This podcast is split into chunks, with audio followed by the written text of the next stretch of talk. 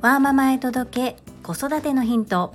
このチャンネルではサラリーマン兼業個人事業主であるパラレルワーカーの私が家事育児仕事を通じての気づき工夫体験談をお届けしています。さて皆様いかがお過ごしでしょうか？本日は小学校卒業後のランドセルをどのようにしていますか？というお話をしたいと思います。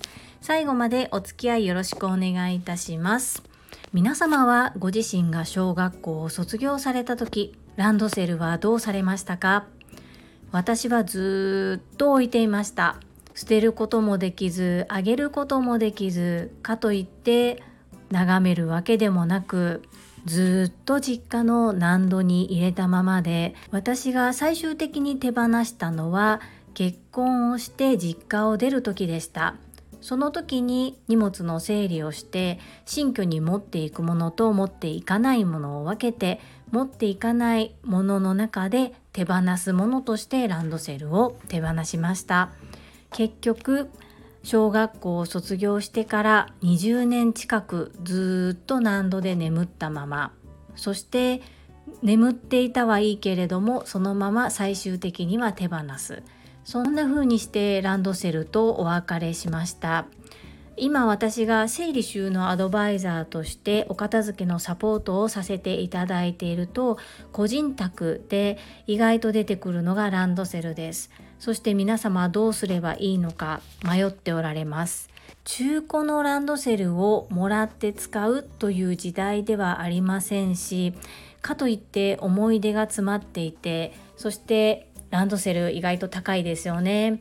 高級なランドセル使い終わったからといってすぐに捨てることもできずかといって置いていても何の役にも立たない。まあ、思い出グッズとして置いておられる方が多いです。意外と場所も取るしどうしたものかなというご相談もいただきます。私は3つご提案します。まず1つ目はもう思い出の品として大切にそのまま置いておく。2つ目は寄付です。これは国内での再利用っていうのは意外と日本では難しいんですけれども海外に寄付するっていう方法があります。寄付するために送料がかかる場合もありますし団体によってはかからない場合もあります。そして3つ目は形を変えて持ち続けるということです。我が家の長男は今中学校1年生です。中学校に上がる時に私の思いではなく長男のものですので長男の思うようにしてあげたいなと思いましてこの3つの提案を私はしました。最終的に長男が選んだのは3つ目の形を変えて持ち続けるということです。昨晩その形を変えたランドセルが自宅に届きました。卒業してから依頼しまして約4ヶ月かかりました。何に変化したかと言いますと本日のサムネイルの写真です。長財布とキーホルダーと小銭入れそして定期入れに変身しました。6年間使ってきたランドセルに傷そういったものも残っていたり汚れも残っていますのでなんとなく愛着があって受け取った長男はとっても嬉しそうに喜んでおります。小学校入学前にランドセルを選んだ時も自分の好きなテイスト好きな色で選んでいましたので6年間飽きることなくお気に入りのランドセルで通っていました。なのでそのランドセルが形を変えて戻ってきたことにとっても喜んでいました。このお財布いつまで使えるか分かりませんし仮にボロボロになっても使い続けるかもしれません。そしてボロボロになってもう使えなくなっても思い出として持っておくかもしれません。そこはもう長男の自由にさせたいと思っています。ですがこうやって形を変えてこれから毎日学校に通う時に持っていけるということをとても嬉しそうにしてました。なのでこの提案をしてみてよかったなというふうに思います。今小学校のお子様がいらっしゃるご家庭そして今中学生ぐらいになられたご家庭でランドセルの行き場に困っている方は一度形を変えて持つっていうことも検討されてみてはいかがでしょうか。子供が喜ぶ姿を見るのは本当に親にとっても幸せだなというふうにほっこりさせていただきました。皆様の参考になれば幸いです。それでは本日もいただいたコメントを読ませていただきます。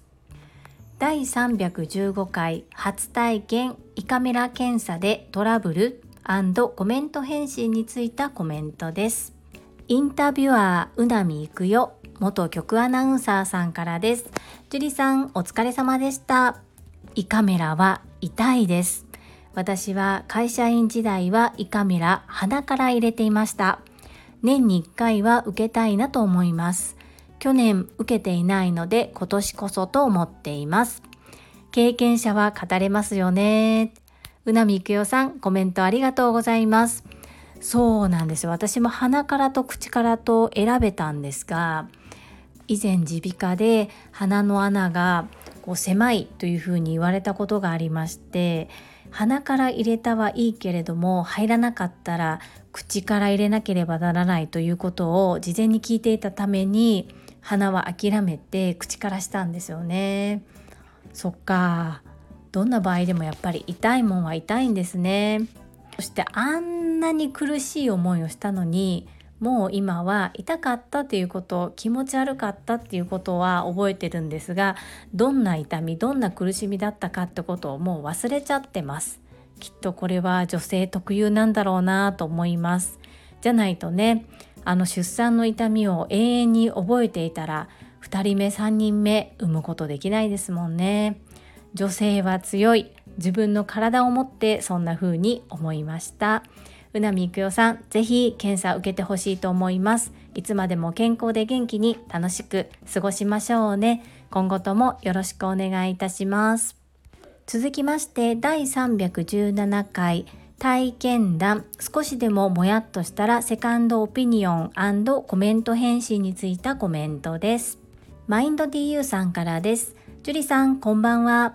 今日も配信ありがとうございます昔からお世話になっている病院はある意味安心感があり何かがないと人間の特性として帰れないですねただ結局自分が選択しているということで自分の身は自分で守ることが大事だと感じました。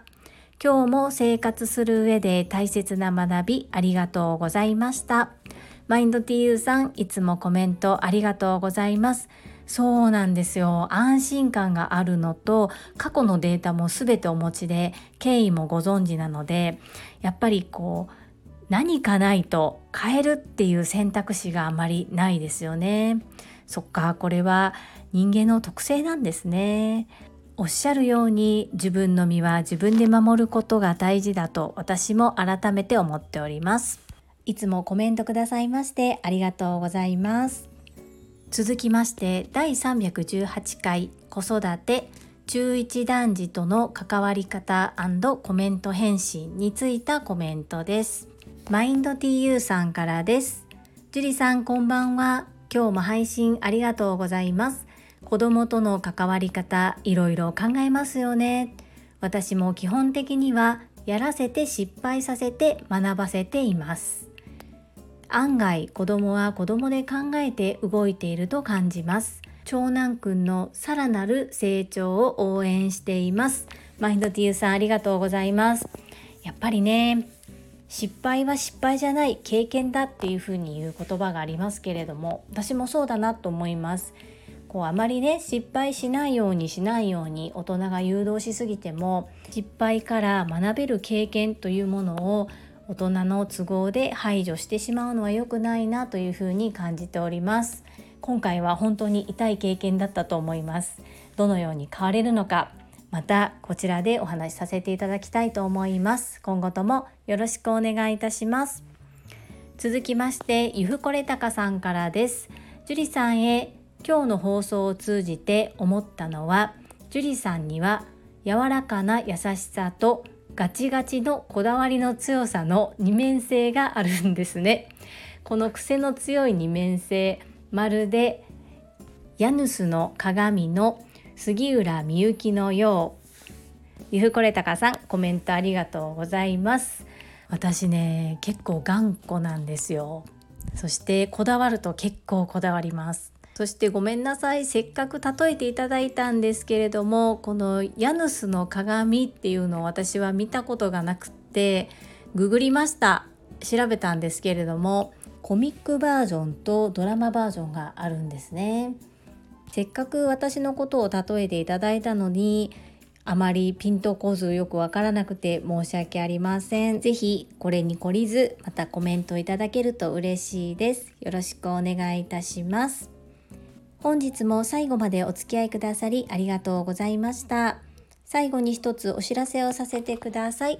タレントの美容研究家忍者みやゆうさんの公式 YouTube チャンネルにて私の主催するお料理教室ジェリービーンズキッチンのオンラインレッスンの模様が公開されております。